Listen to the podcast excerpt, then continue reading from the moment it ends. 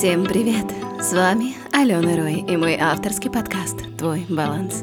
Короткие выпуски о мотивации, отношениях, осознанности, вдохновении и о том, как сделать вашу жизнь ярче и прекраснее –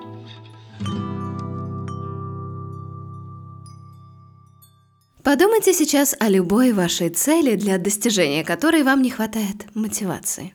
Или о задаче, которую вы постоянно откладываете, а когда садитесь за нее, растягиваете ее выполнение, ну, на очень длительное время.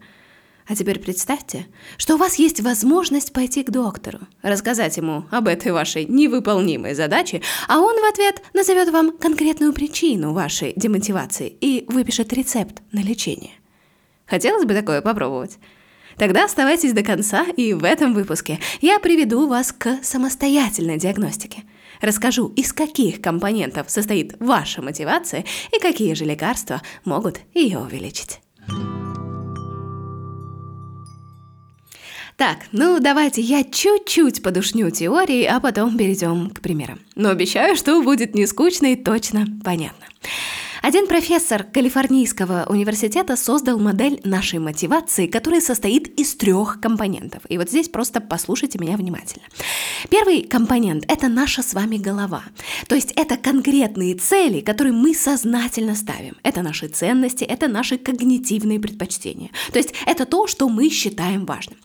Вторая сфера – это наше сердце. Это неосознанные мотивы, это наше эмоциональные предпочтения.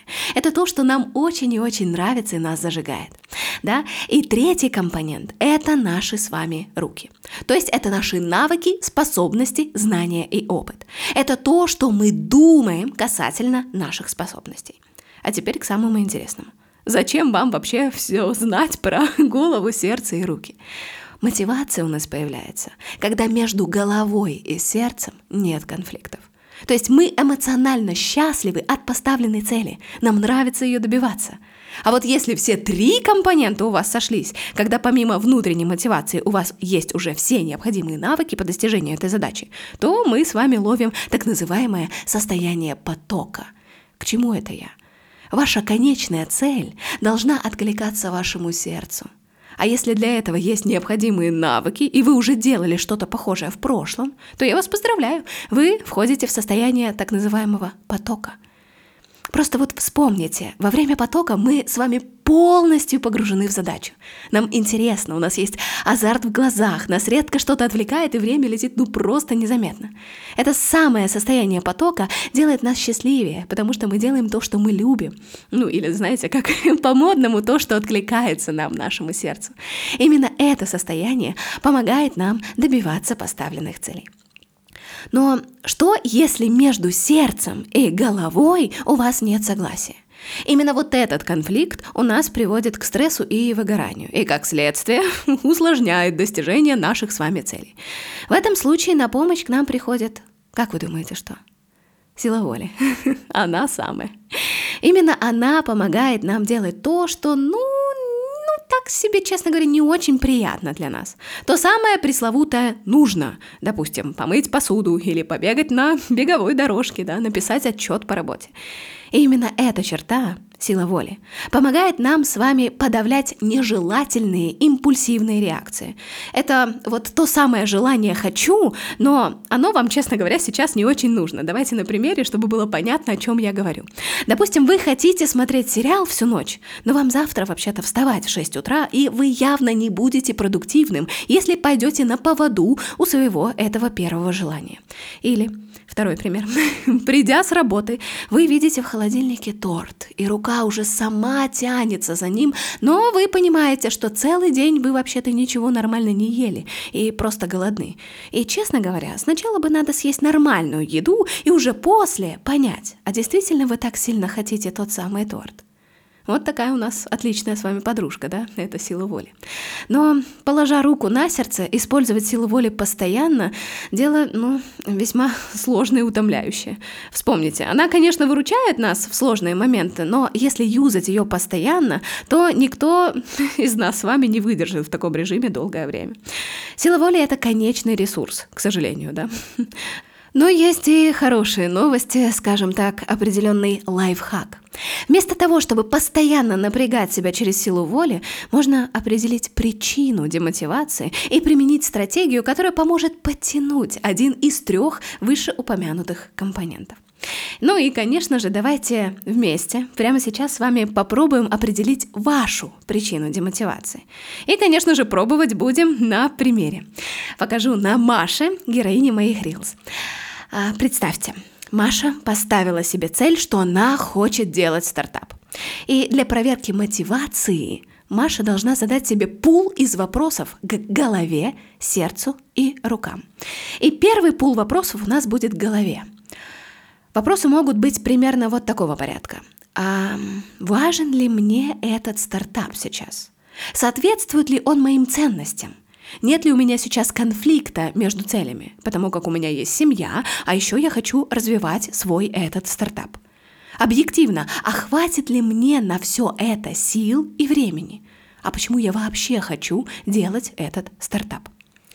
Второй пул вопросов у нас будет к сердцу – и это могут быть такие вопросы, допустим, как «А нравится ли мне заниматься этим стартапом? А приносит ли он мне радость? А есть ли части проекта, которые, ну, меня, честно говоря, не очень заводят? А как я могу сделать так, чтобы они, эти части проекта, да, не вызывали у меня диссонанса? То есть, допустим, я могу это делегировать, или, в принципе, может быть, я могу их скипнуть. Или есть какие-то негативные эмоции в этом стартапе для меня, вроде скуки или страха. И следующий пул вопросов, завершающий, да, у нас будет к нашим рукам. А есть ли у меня навыки, которые требуются для создания этого стартапа? Есть ли у меня опыт, когда я успешно уже закрывала какие-то похожие проекты в прошлом?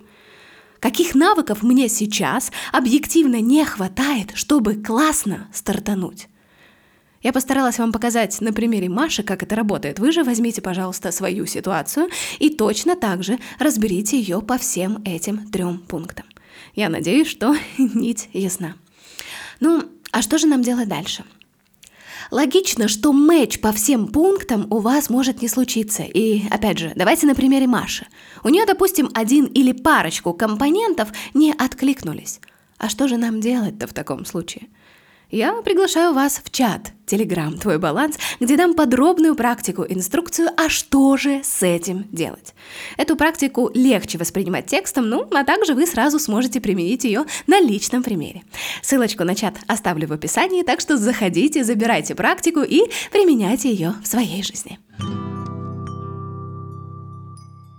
Так, ну что, мы с вами разобрали основные моменты, как появляется мотивация, и я надеюсь, что сейчас вы будете искать путь к трем компонентам, к вашей голове, сердцу и вашим рукам.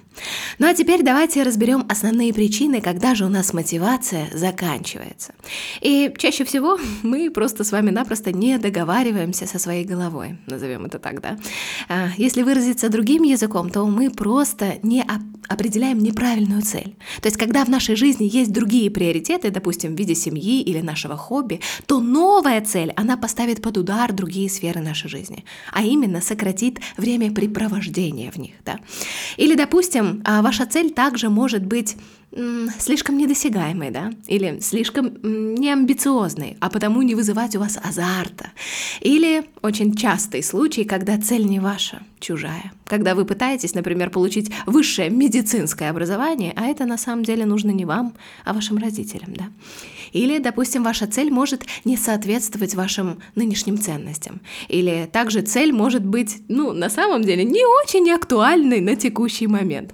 Э, в качестве примера приведу э, вот что. Вы поставили себе целью выучить английский язык, да, но переехали в Италию, и учить вам надо уже не английский, а итальянский. Ну и последний пункт – это недостаточно четко сформулированный. То есть, что я под этим имею в виду? Я, конечно, более подробно об этом говорила в подкасте «Как загадывать желания так, чтобы они сбывались», и продолжение самой техники было в подкасте «Как исполнить свои новогодние обещания». А, если, кстати говоря, не слушали, то советую вам выделить немного времени и послушать техники, о которых я там говорю. А в телеграм-канале, кстати говоря, есть PDF-версия с техниками и практиками по каждому этому подкасту. Возможно, именно это будет для вас той самой нужной информацией. Так что, как говорится, you are welcome. Если нужны техники, то заглядывайте в Telegram. Ну, а, а я вернусь, да, к цели, да, и, и к их формулировке. Возможно, у вас не определены параметры, по которым вы поймете, что цель достигнута. Например, а, вы хотите похудеть к лету, да? И вам кажется, что, ну, логичная, понятная цель, да? Но на самом-то деле критериев у этой цели очень и очень много, и их недостаточно. То есть самого критерия похудеть к лету недостаточно. А какому месяцу лета вы хотите похудеть? К лету какого года? Сколько, на сколько килограммов вы хотите похудеть? Да, сколько хотите, чтобы ушло? Понимаете, о чем я? Так что конкретность – это наше все. Следующее, что снижает нашу с вами мотивацию, это наши страхи. Если цель определена и конкретна, но движение навстречу ей не происходит, вероятно, причина кроется в тех самых страхах. Да? Кого-то страшит боязнь провала, поэтому он предпочитает всего лишь лежать в направлении цели. Да? Кто-то боится возможного оглушительного успеха и, логично, впоследствии потери привычного образа жизни и друзей. По крайней мере, именно такую картинку нам рисует наш мозг. Да? Кого-то беспокоит осуждение значимых близких. Допустим, родители все равно будут осуждать да, ваше желание открыть свой магазин одежды, даже если, допустим, тебе уже 40 лет и у тебя есть собранные и значительные накопления, да? Что с этим делать? Начните разбираться с причиной своих страхов. Или послушайте мои последние подкасты про сомнения в себе и негативные эмоции. Может быть, найдете те самые ответы. Еще одна причина снижения мотивации, а следом и энергии – это распыление на несколько дел одновременно. Если у вас целей, да и дел, в общем-то, слишком много, да, наивно надеяться, что на каждой из них у вас будет высокая мотивация, да. Ресурсы нашей психики все-таки не безграничны. Об этом я расскажу чуть пониже. Но если нам сразу предстоит бежать за несколькими зайцами, то вряд ли мы успеем, да, каждого из них словить, да. Но силы все-таки мы потратим. И недовольство от того, что ты не, догла... не догнала этих ушастых, да, обязательно ощутишь, да. Что же делать? Снижать количество одновременно достигаемых целей и регулярно восполнять ресурс. Поняли, что это ваш случай, да? Тогда стоит провести ревизию своих целей. Какие из них можно сдвинуть на более поздний срок, а от каких отказаться? Или, допустим, какую цель в этом месяце вы будете считать приоритетной? Если вовремя не заметить распыление на множество задач, то конечно же, к сожалению, привет выгорание. И этой теме я тоже хочу посвятить часть этого выпуска, потому что часто вижу запросы девушек из чата на тему усталости, на тему апатии, когда вам ничего не хочется и вот, ну, ничего не радует, да, привычные дела, да, а вследствие еще возникает тревожность. А что со мной не так? Почему все застопорилось и я ничего не хочу? Давайте разбираться. Так а как же отследить звоночки начального этапа выгорания и не сгореть до конца? Ведь если довести ситуацию до тотального выгорания, нужно будет ой как много времени для того, чтобы восстановить силы и ресурс. И тут ни о какой мотивации не может быть и речи. Да?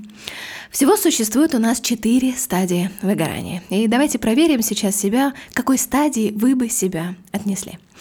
Первая стадия – это мобилизация – вы бодры и заряжены, у вас внутренние процессы работают на супер полную мощность, да? Свои обязанности вы исполняете на подъеме и жизнь ощущаете полноценной, да? Усталость копится, но вы этого не замечаете. Вторая стадия – это выдерживание. Вы все еще показываете хорошие результаты на работе, но энергии на все задачи уже ну, не хватает.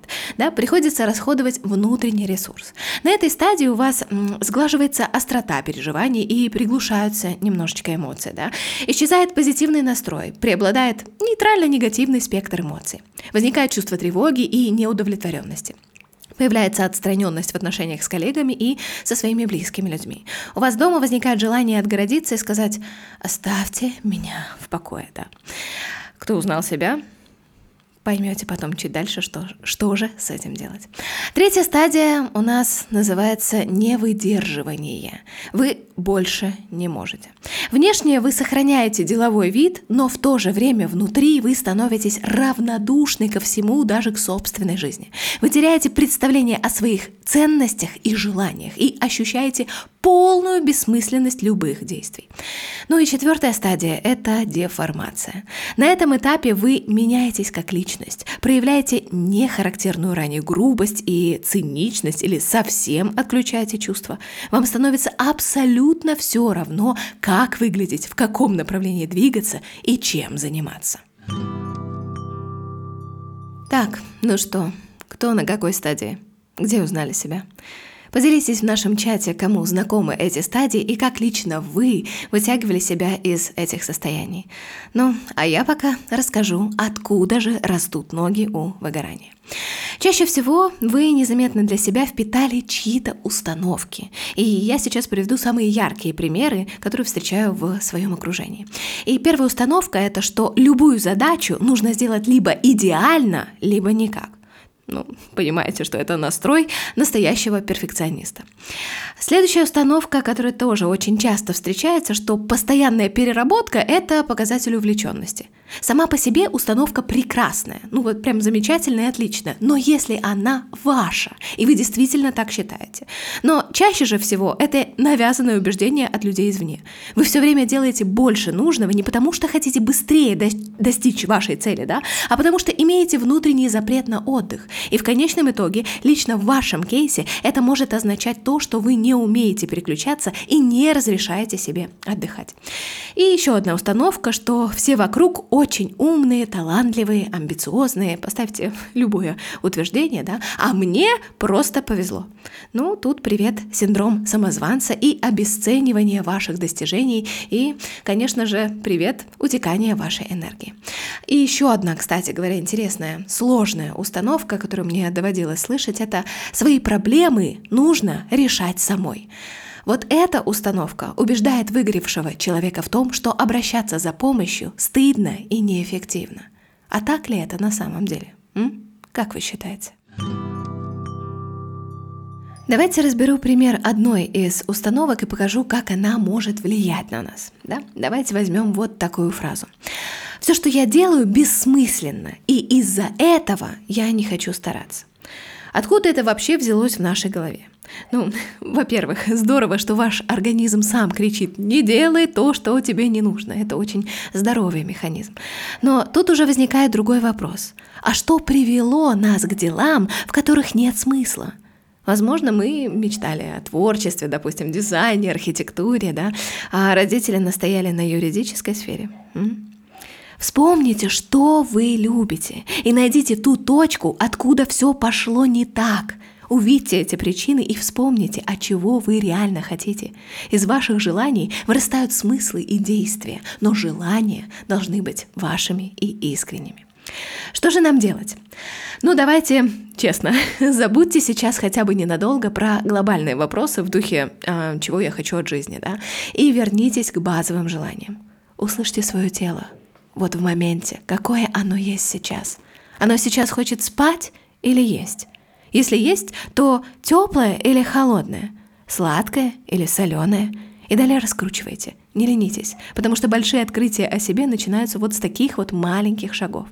И далее, когда вы разобрались с телом, переходите к анализу своего поведения в дне. А чем я хочу заняться сегодня?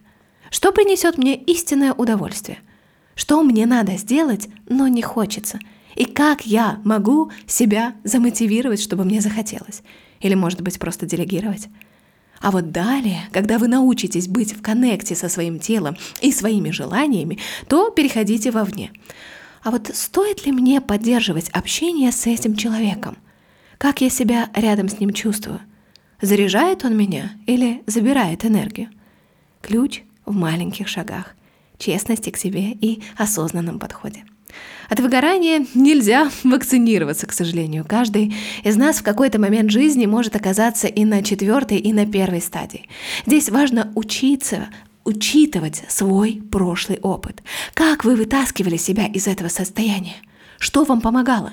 Что включало вас в ресурсное состояние? И вот наращивать открытость и честность по отношению к себе и к тому, что происходит внутри вас – если у вас уже есть желание отдохнуть, к нему стоит прислушаться.